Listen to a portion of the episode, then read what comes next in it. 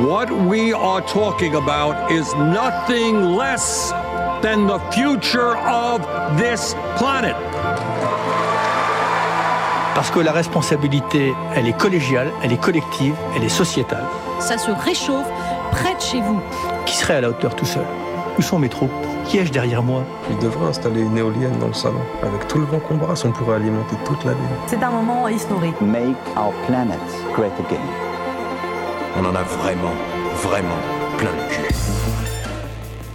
Bonjour et bienvenue pour cette quatrième édition d'Agissons, votre magazine de la transition écologique. Que le temps passe vite, le printemps arrive, les arbres bourgeonnent, les fleurs tapissent les jardins. C'est surtout la saison où les manifestations fleurissent et s'intensifient en France. Nous sommes le vendredi 26 avril, une semaine après la plus grande action de désobéissance civile jamais vue en France en faveur de l'écologie. J'ai nommé Bloquons la République des pollueurs. Aujourd'hui, l'équipe d'Agissons est au cœur de l'actu avec cette émission sur le militantisme écologique. Au sommaire de cette émission, d'abord, Père Maxence nous racontera l'histoire de l'engagement militant. Nous accueillerons ensuite sur notre plateau Louise et Alex. Alex, oui, pardon, des citoyennes en rébellion. Enfin, nous clôturerons cette émission avec deux chroniques originales. Vous découvrirez dans l'une l'écoféminisme et dans l'autre mon humour cynique. Mais avant cela, Mehdi, un petit point définition s'impose. En effet, nous parlerons de militantisme et de militants et non pas d'activisme et d'activistes, car l'activiste en français, qu'on le veuille ou non, a une connotation négative. Ce terme permet souvent de stigmatiser des groupes de personnes ou des communautés jugées dangereux pour notre société. Et oui, notre sujet est complexe. Il existe beaucoup de mouvements militants, plus ou moins structurés, et ces derniers mois, nombre de personnes s'engagent de manière plus radicale à l'heure où l'urgence écologique se fait de plus en plus pressante. Urgence, nous crie Mehdi. Mais pourtant, les mouvements écologistes ne sont pas nouveaux, n'est-ce pas, Maxence? Euh, le thème étant le militantisme, il faut quand même qu'on parte sur la même base. Alors j'ai donc ressorti mes vieux dictionnaires en papier, oui ça existe encore. Alors le militantisme, c'est l'attitude des militants actifs dans les organisations politiques ou syndicales, selon le Larousse. Euh, j'ai aussi demandé au petit Robert, mon passu du PMU du coin, et même l'encyclopédie Universalis, pour tomber sur cette définition, activité du militant. Bon voilà, autant de recherches pour trois mots, bref. Euh, militant, donc ça vient du latin militare qui signifie être soldat, faire son service militaire. Ce mot vient aussi de la théologie désignant l'Église qui lutte ou les membres de la milice du Christ. Jésus-Christ et non le Christ cosmique. Hein. La définition de l'écologisme va nous demander de l'attention étant donné sa longueur. Préparez-vous. Alors, position dominée par le souci de protéger la nature et l'homme lui-même contre les pollutions, altérations et destructions diverses issues de l'activité des sociétés industrielles. Alors, l'écologisme a pris, à partir, de 1980 une réelle importance politique, d'abord en Allemagne, puis en France et dans l'ensemble de l'Union européenne. Dans les années 90, son influence s'est concrétisée par la participation de partis écologistes dans plusieurs gouvernements européens, toujours selon Larousse. Euh, mais l'écologisme tel qu'on le connaît remonte au 19e siècle en Europe et aux États-Unis. Alors maintenant, on va aller en Antiquité. Donc une des premières est la protection des forêts en Ur. Bon, Ur c'était une grande ville de Mésopotamie, donc l'Irak actuel, vers moins 2700. On peut citer là aussi la toute première réserve naturelle au Sri Lanka, peu après les édits de protection des animaux en Inde en moins 256. Alors maintenant on s'accroche, on prend 88 miles à l'heure, on atterrit en 1720 en Inde. Des centaines de villageois avaient empêché des soldats d'un Maharaja d'abattre des arbres. Bon, je vais pas recenser toutes les actions car il faudrait presque une émission entière, mais je pourrais mettre les sources sur la page Facebook, hein, bien sûr. Euh, en France, c'est surtout après mai 68 que le mouvement écologiste est né en contestation. En 70, il y a eu une opposition contre la création d'une station de ski dans le parc naturel de la Vanoise, où une extension euh, devait se mettre sur un glacier. Du coup, il y a eu des manifestations aussi contre les centrales nucléaires, euh, notamment en 75 en avril dans le Nord, où c'était vraiment la première manif écolo à Gravelines, contre le projet de centrale nucléaire. J'ai appris ça grâce à un très bon article de La Voix du Nord du 1er avril, et c'est pas une blague, en 2019, et je vous le mettrai aussi sur Facebook. Du coup, on peut voir, ou plutôt entendre, vu qu'on est à la radio, qu'à travers l'histoire, la lutte écologiste a toujours existé, elle a même existé sous différentes formes que l'on retrouve encore aujourd'hui, des luttes physiques, juridiques et politiques. Merci Maxence. Euh, nous laissons maintenant place à celles qui font l'histoire. Notre journaliste Magali a en effet invité Louise et, Louise et Alex, pardon, du, membres du groupe Extinction Rébellion à Lille, qui sont avec nous aujourd'hui. Magali, à toi. Merci Mehdi. Oui, alors moi, la première fois que j'ai entendu parler de Extinction Rébellion, c'était à Manchester.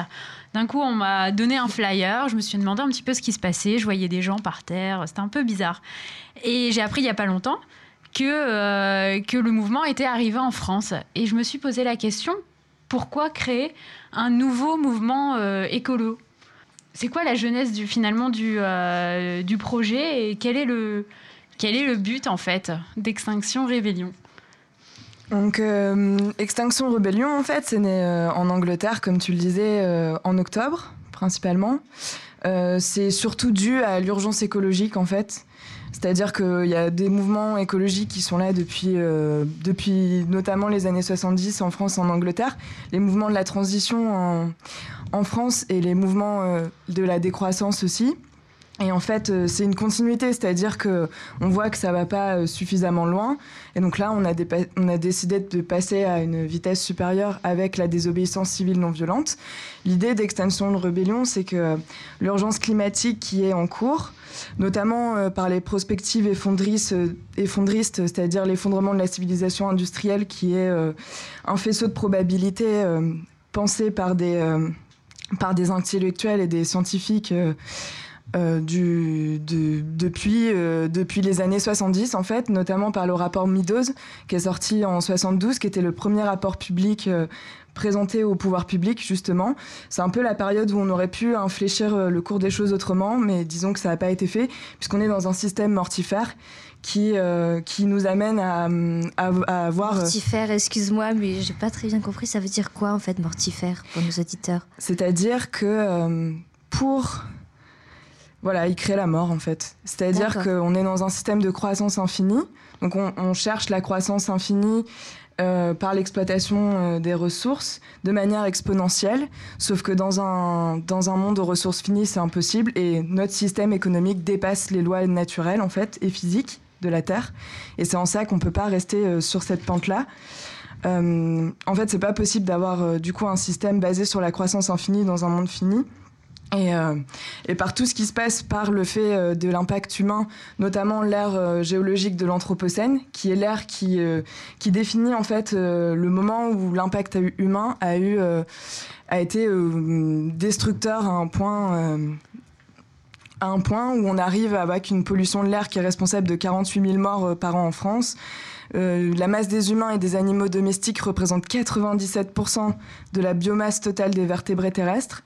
Euh, la banquise arctique a perdu euh, 75% de sa surface en été. On a aussi euh, le réchauffement climatique qui est 100 fois plus rapide que les réchauffements précédents. Et le cœur aussi d'Extinction Rebellion sur l'urgence climatique, c'est qu'en fait, on est euh, au cœur de la sixième extinction de masse des espèces. C'est inédit en fait. C'est la première fois qu'avec notre système interdépendant et interconnecté, on arrive à un point où euh, notre propre survie est en jeu. Et la dernière fois que ça a eu lieu sur Terre, c'était à l'époque des dinosaures. Voilà. D'accord. Et alors tout à l'heure, je t'entendais parler de désobéissance civile. Alors, est-ce que tu peux nous, nous expliquer un, petit peu ce que, t'en- ce que vous entendez par euh, désobéissance civile? Qu'est-ce que c'est euh, exactement? Pour moi, la désobéissance civile, c'est très simple.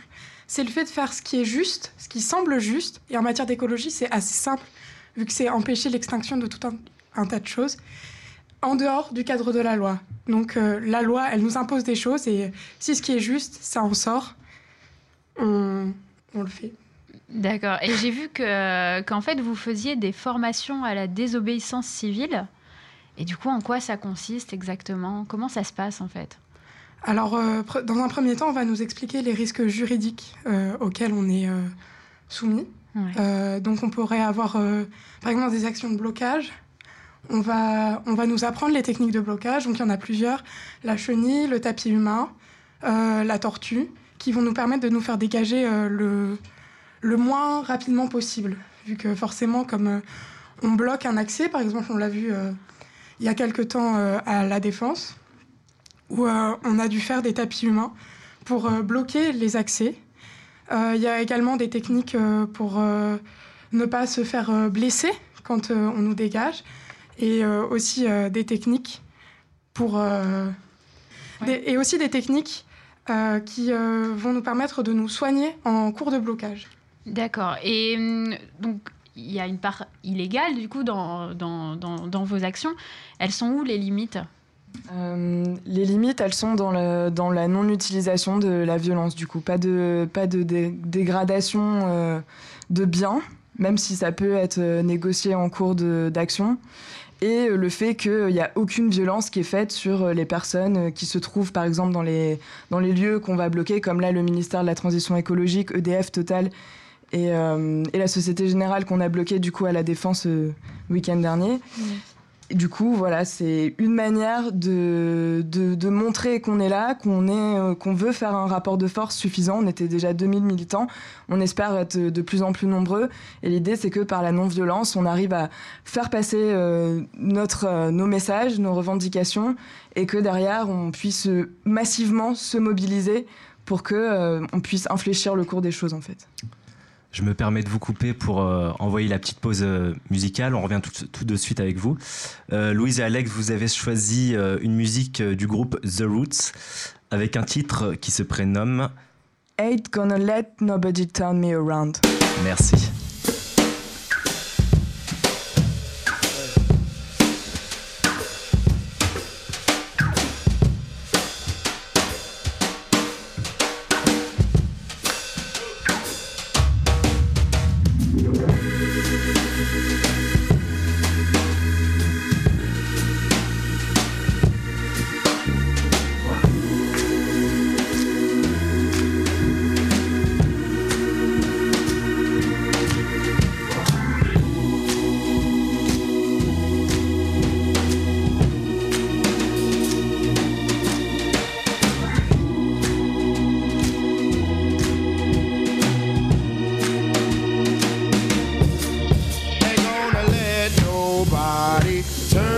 around.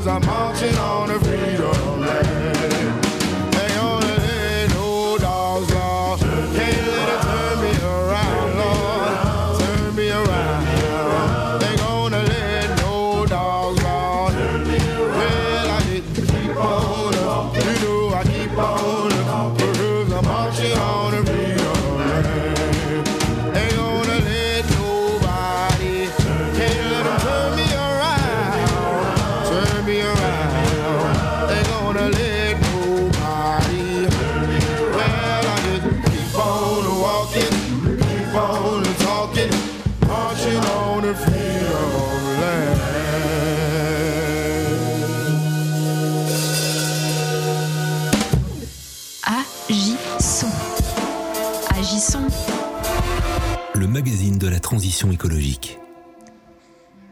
Nous sommes de retour sur le plateau d'Agissons, votre magazine de la transition écologique. Nous sommes toujours avec Louise et Alex, militantes pour Extinction Rebellion. Oui, alors maintenant on va partir un peu sur une, une nouvelle thématique, plutôt celle de la médiatisation, parce que évidemment on imagine que pour qu'un pour qu'un mouvement euh, soit connu, euh, il a besoin de la presse. Et justement, pour quelle, quelle relation finalement vous entretenez avec, euh, avec les médias? À quel point ils sont. on, s'entend bien là. là c'est super bien. en effet, la, la, médiatisation, ça va être super important pour nous. C'est même notre première revendication, la vérité sur le chaos climatique à venir. Et après, euh, on va avoir une très bonne relation avec la presse, vu que c'est euh, le principe de la non-violence, en fait. C'est euh, une stratégie qui va nous permettre d'avoir une bonne presse, d'avoir, d'être du côté de l'opinion publique, d'avoir l'opinion publique de notre côté. Et du coup, ça va nous permettre... c'est... je reprends. du coup, la, la non-violence va nous... est une stratégie médiatique à la base. D'accord. Et, euh, justement, euh, dernièrement, j'ai vu que vous aviez euh, fait une action à Paris devant un magasin H&M, où forcément, bah, c'était devant, devant des gens qui allaient tranquillement acheter leurs leurs vêtements. Est-ce que, est-ce que vous n'avez pas peur, justement, en faisant des actions qui contraignent aussi peut-être les usagers, qu'il n'y ait pas un effet un peu pervers, en fait, de l'action et qu'il n'y ait pas des gens qui, qui se rebutent, en fait, face à ce genre d'action Enfin, je... Euh, si, exactement. Même quand on a fait l'action euh, devant la défense, euh, il y a des, salariés qui nous ont marché dessus pour pouvoir ah accéder à leur travail. Et donc, on peut avoir des mauvaises relations, mais quelque part, il faut faire la part des choses et se dire que si on n'a pas des relations avec les autres gens, quelque part, on ne va pas être vu. C'est aussi une manière de conscientiser les personnes, ça peut être des personnes dans le déni aussi, en fait, tout simplement. Mhm. Et on a aussi eu des personnes, moi, qui étaient, qui étaient en blocage au ministère de la Transition écologique, qui nous ont remerciés, en fait. Il y en a même qui sont assis avec nous, il y en a qui nous ont soutenus, en fait, jusqu'à rester avec nous, même pour euh, coller des affiches qui nous ont euh, prêté leur, euh, leur, espace, leur chaise pour qu'on puisse monter plus haut, etc. Donc on a à la fois des personnes qui sont qui ne comprennent pas, euh, et, qui peuvent comprendre grâce aux euh, peacekeepers, qui sont euh, des rôles spécifiques aussi pendant les actions, des personnes qui sont bah, qui font en sorte en fait que justement les personnes puissent comprendre pourquoi on est là, pourquoi on fait ces actions-là. Et on a aussi toute une partie de, de, ces personnes qui nous soutiennent en fait finalement. Oui, donc il y a un vrai côté pédagogique finalement à côté de chaque action. De conscientisation, ouais. D'accord. Et alors, euh, donc là, en fait, c'est Action Rébellion à Lille. Vous faites partie d'Action Rébellion à Lille? Extinction Rébellion. J'ai dit quoi? Action. Je sais pas pourquoi. Extinction, rébellion. Euh, c'est parce qu'on parle beaucoup d'action en fait. c'est ça. Et, euh, et, donc on disait tout à l'heure que le mouvement prenait naissance en Angleterre. Et quels sont les liens finalement avec les gens qui ont, qui ont créé le mouvement en Angleterre? Et voilà, comment comment ça finalement ça se développe localement? En fait, euh, au niveau des liens qu'il y a avec l'Angleterre, euh, vu qu'on a, enfin, personnellement, j'ai pas fait partie du groupe euh, qui a monté à Paris et les liens qu'il a pu avoir avec l'Angleterre. Je sais qu'ils sont en lien, ceux qui ont construit au départ à Paris, du coup, Extinction Rebellion avec les autres mouvements dans les autres pays. Puisque du coup, il y, en a aussi en Australie, il y en a en Inde, il y en a en Europe euh, beaucoup, en Europe du Nord Dans également. 33 pays, je crois. 33 pays, il me semble. Ouais, ça continue de, de, de, se monter en fait dans différents pays dans le monde. Pour un, en, en Afrique aussi. Ouais, c'est ça. Et, euh, et, du coup, euh, par exemple, là, sur la semaine internationale de rébellion, on a eu des retours d'un peu tous les pays qui avaient organisé des actions. Et donc, on a quand même des liens entre nous. Mais disons qu'on se veut un, un mouvement décentralisé qui agit de, manière horizontale en fait. Donc euh, tous les mouvements locaux s'organisent et font leur propre action selon leurs envies, en respectant en fait les revendications qui ont été posées au départ et qui ont été euh, pensées avec toutes les personnes qui le souhaitaient sur le territoire français, en tout cas en France. D'accord, donc il y a une certaine marge de manœuvre tout en respectant euh, voilà, les, revendications de base. Et, du coup, en fait, qu'est-ce qui, qu'est-ce qui fait le lien justement entre, euh, entre les détachements locaux, on va dire, et, euh, et, euh, et, le groupe de, de, base, justement. Votre, donc c'est ça, c'est une... c'est cette liste de revendications, mais après, pour mettre en place les actions, vous ne dépendez de personne. Non, non, on dépend de, on dépend de personne. En fait, on, s'est constitué un groupe avec des membres de Transition 2030, du coup, qui sont des membres d'un d'un regroupement de, personnes qui s'intéressent à l'effondrement de la civilisation industrielle. Et euh, on s'est rencontrés en partie par ce mouvement et aussi en, formation de désobéissance civile non violente. C'est comme ça qu'on a commencé à organiser des réunions, en fait, il y a à peu près deux mois. Et donc, on a, on a fait des actions en, en, se mettant en commun et en décidant ensemble, en faisant des espèces de brainstorming de, de toutes les actions étaient bonnes à prendre du moment qu'elles rentraient dans le cadre de la désobéissance civile non violente. Et alors, du coup, je vois, je vois Juliette qui a une question là. rapidement, euh, moi je voulais juste savoir, euh, au-delà donc du coup du fait du constat qu'on a tous ici, vu qu'on est dans cette émission, euh, voilà qu'il faut changer les choses. Qu'est-ce que, enfin vous personnellement, votre déclic, enfin le moment où vous avez dit, moi je m'engage dans Extinction Rebellion parce que je veux changer les choses à, à mon niveau et m'engager. Enfin qu'est-ce que ça a été rapidement pour vous? Moi quand j'ai vu qu'il n'y avait rien qui était fait, en fait, ça m'a beaucoup énervé. J'étais, j'étais presque enragée en fait. Et euh, le fait d'aller dans ces mouvements, dans ces réunions, je me suis rendu compte qu'il y avait plein de gens qui étaient comme moi. Et euh, d'un côté, ça m'a aidé. Et puis on fait des choses. Et euh, même si c'est pas très grand, on les fait. Oh, c'est beau ça. Ouais, et puis on, rappelle aussi que Louise est très jeune parce qu'elle a 18 ans, donc euh, ça, voilà. non, mais c'est vrai, faut, la jeunesse se mobilise, il faut le rappeler. bah, en tout cas, merci, euh, merci beaucoup. Je pense que ça a aidé, euh, ça a aidé nos, nos, éditeurs et même nous-mêmes à, à, comprendre un peu mieux ce mouvement qu'est Extinction Rébellion. En tout cas, merci beaucoup Alex et Louise. Merci à vous deux. Merci à vous. De rien. Maintenant, nous allons écouter Pauline qui a décidé, comme toujours, de ne pas faire comme tout le monde. À travers des personnages fictifs, elle fait parler la voix des sceptiques, mais sans moquer d'autocritique. Pourquoi ne pas militer en faveur de l'environnement? Raymond, 65 ans, le monde, en ce moment, il est un peu trop vert. Les crêpes bois mettent les enfants qui deviennent bio, les protections contre les fuites urinaires biodégradables, et mes croissants qui deviennent végétariens. Ça coûte cher, ça. Bientôt, je n'aurai même plus de sous pour acheter des cotons-tiges. Ah bah non, parce que ça aussi, ils veulent supprimer. Ça ne va plus du tout. Kylian, 19 ans. Bah, je sais pas trop, c'est bien ou mal, euh, je comprends pas trop l'écologie, moi. Et par contre, les meufs de ma classe qui se laissent pousser les poils sous les bras et qui arrêtent le make-up, je kiffe pas trop. Clarisse, 30 ans. Moi, personnellement, ça me fait plutôt rire tous ces manifs là pour l'écologie, ces gens qui vont sur Paris pour bloquer la défense, la Société Générale, EDF. Il y a plein de mes potes qui y vont et en voiture. Vachement cohérent le mouvement. Yves, 50 ans. Euh, sincèrement, je pense que c'est un phénomène de mode. Après, il ne faudrait pas que le mouvement se radicalise. Et surtout, concrètement, je ne comprends pas la décision de Macron de vouloir faire une banque pour le climat, parce que l'Europe, en Europe, nous avons déjà une banque européenne d'investissement. Euh, c'est écrit sur euh, eco.fr. Jean-Michel, 62 ans. Ils sont violents quand même, ces écologistes, vous trouvez pas? Non, parce que la dernière fois, je mangeais à Canard Street, rue de Béthune, et le serveur m'expliquait que depuis juillet, les vandalisations ne cessaient d'augmenter. Ils ont dû refaire trois fois leur vitrine à cause de ces petits merdeux qui ne comprennent pas que le canard laqué est un art à lui seul. Ils sont jaloux, ces écolos, parce que le steak vegan, c'est dégueulasse à côté. Jean-Michel est accompagné de Pierrette, 68 ans. Puis ils croient tellement supérieurs avec leurs petits airs de bobo écolo. Ceux qui attaquent les boucheries de l'île ils s'appellent les antispécistes. Ah non, bien peu pour des tarés qui saccagent les boucheries, vous trouvez pas? D'ailleurs, la dernière fois, rue Nationale, j'ai croisé Bernard qui me disait que Francis le boucher, il en pouvait plus.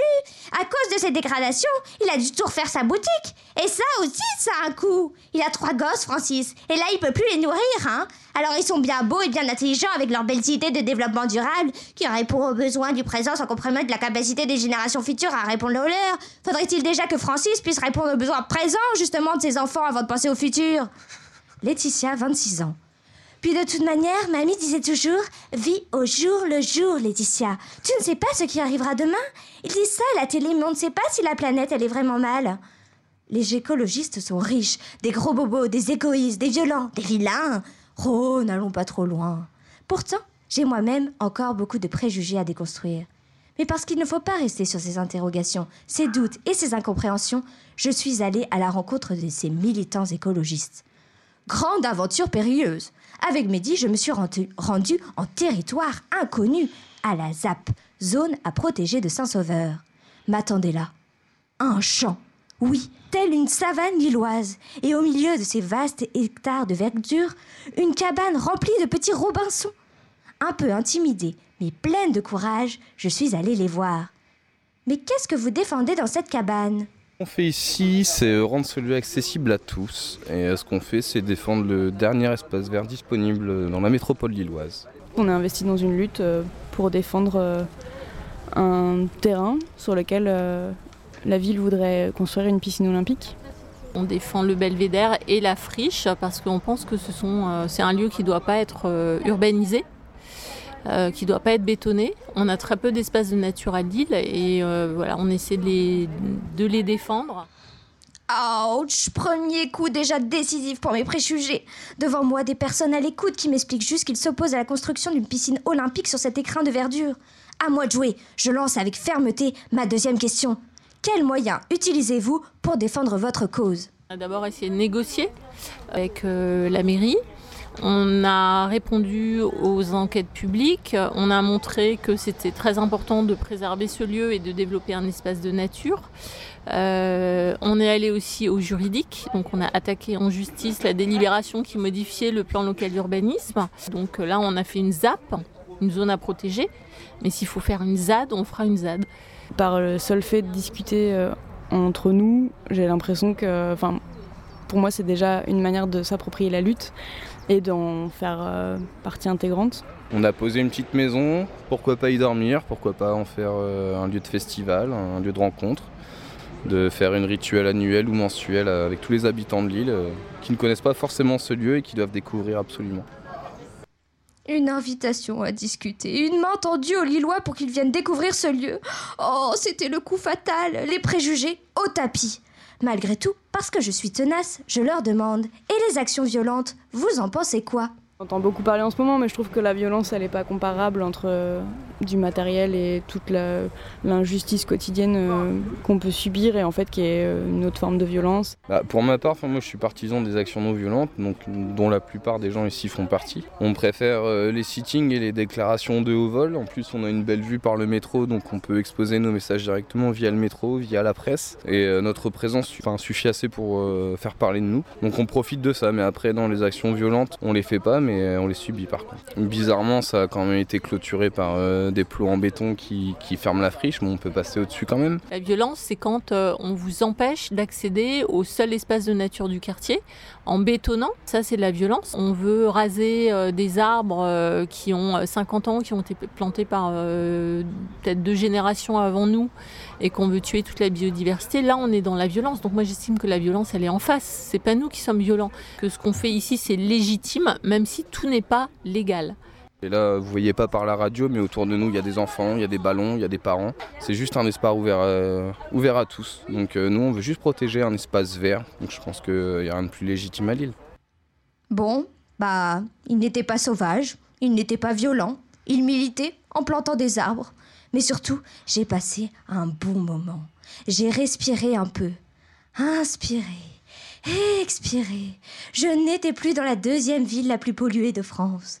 Puis qu'on me la fasse pas à moi. Vous aussi, Lillois, vous aimez la verdure. Je vous vois au parc Jean-Baptiste Lebar retirer vos chaussures, planter vos doigts de pied dans l'herbe moelleuse.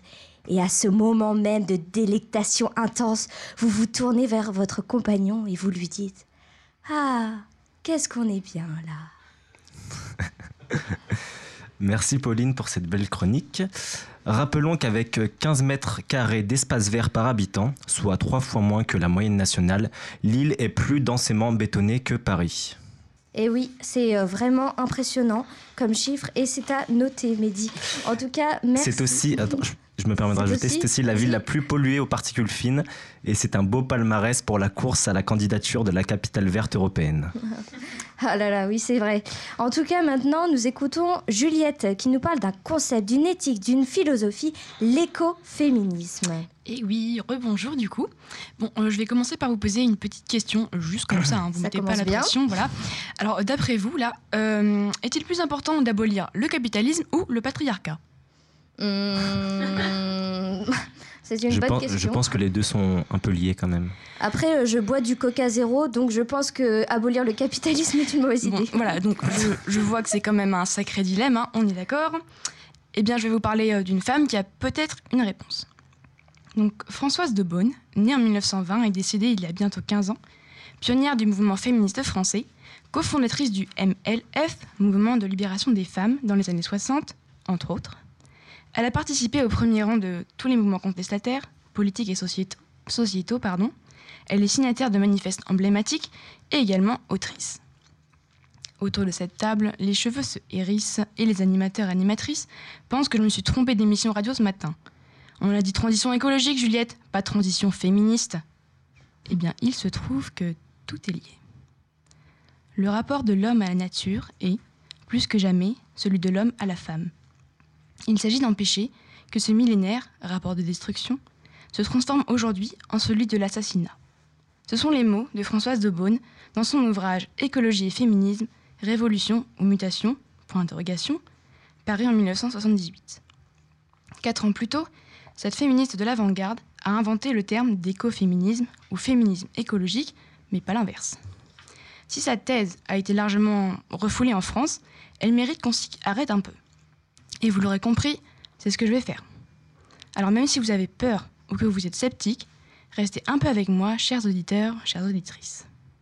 L'écoféminisme, contrairement à ce que je pensais avant de me renseigner, ce n'est pas le fait de juxtaposer défense de l'écologie et conviction féministe de façon dissociée, simplement pour avoir un terme valise pratique. Ça aurait été un peu facile et pas logique vu l'épaisseur des ouvrages sur le sujet.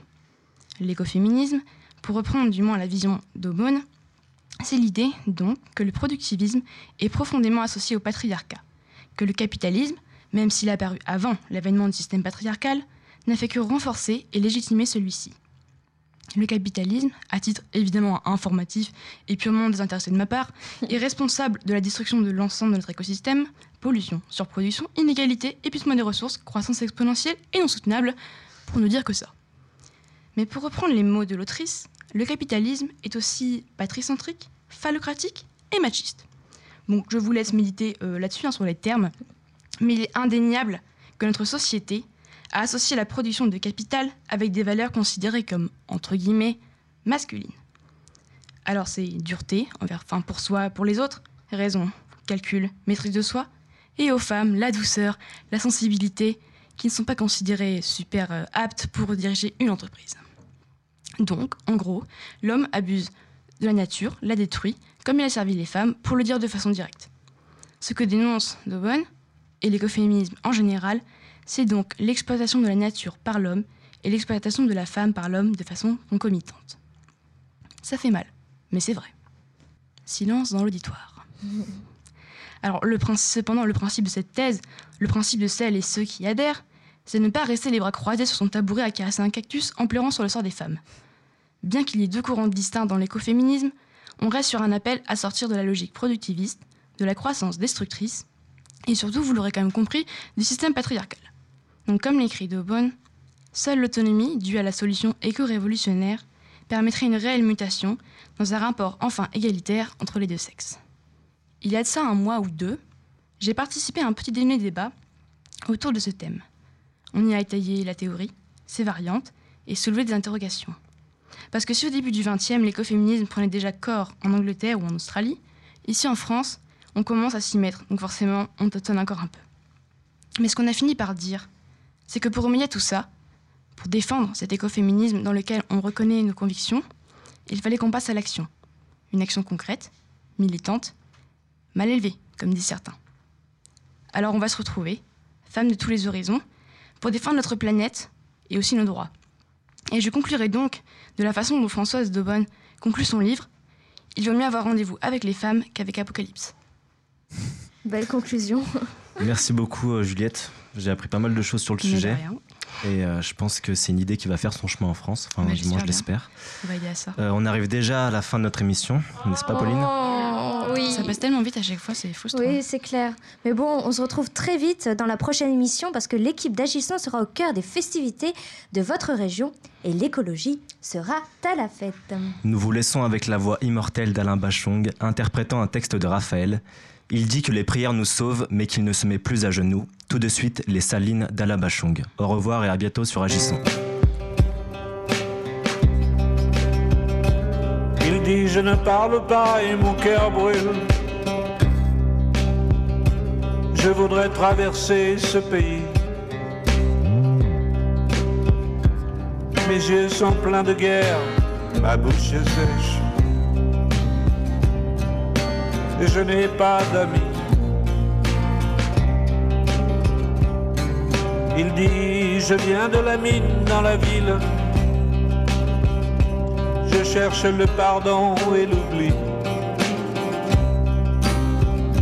J'ai ma Bible sur la poitrine, je marche vers les salines. Il dit personne ne m'a vu. Il dit que les prières nous sauvent et qu'il ne se met plus à genoux. Ceux qui m'ont mis au monde ne sont plus en vie.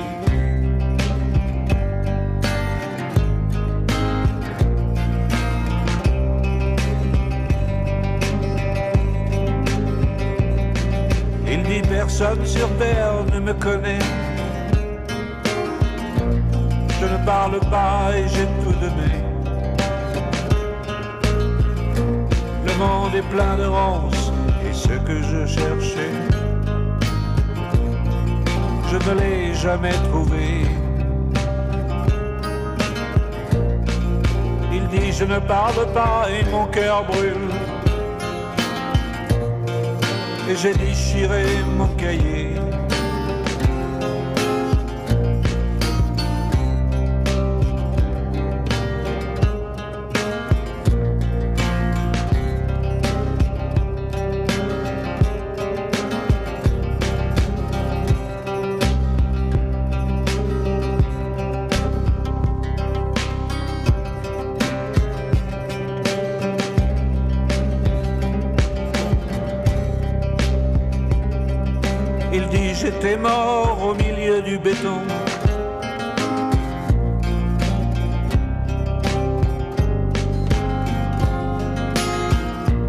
Aujourd'hui je ne rends compte qu'aux étoiles dans le ciel.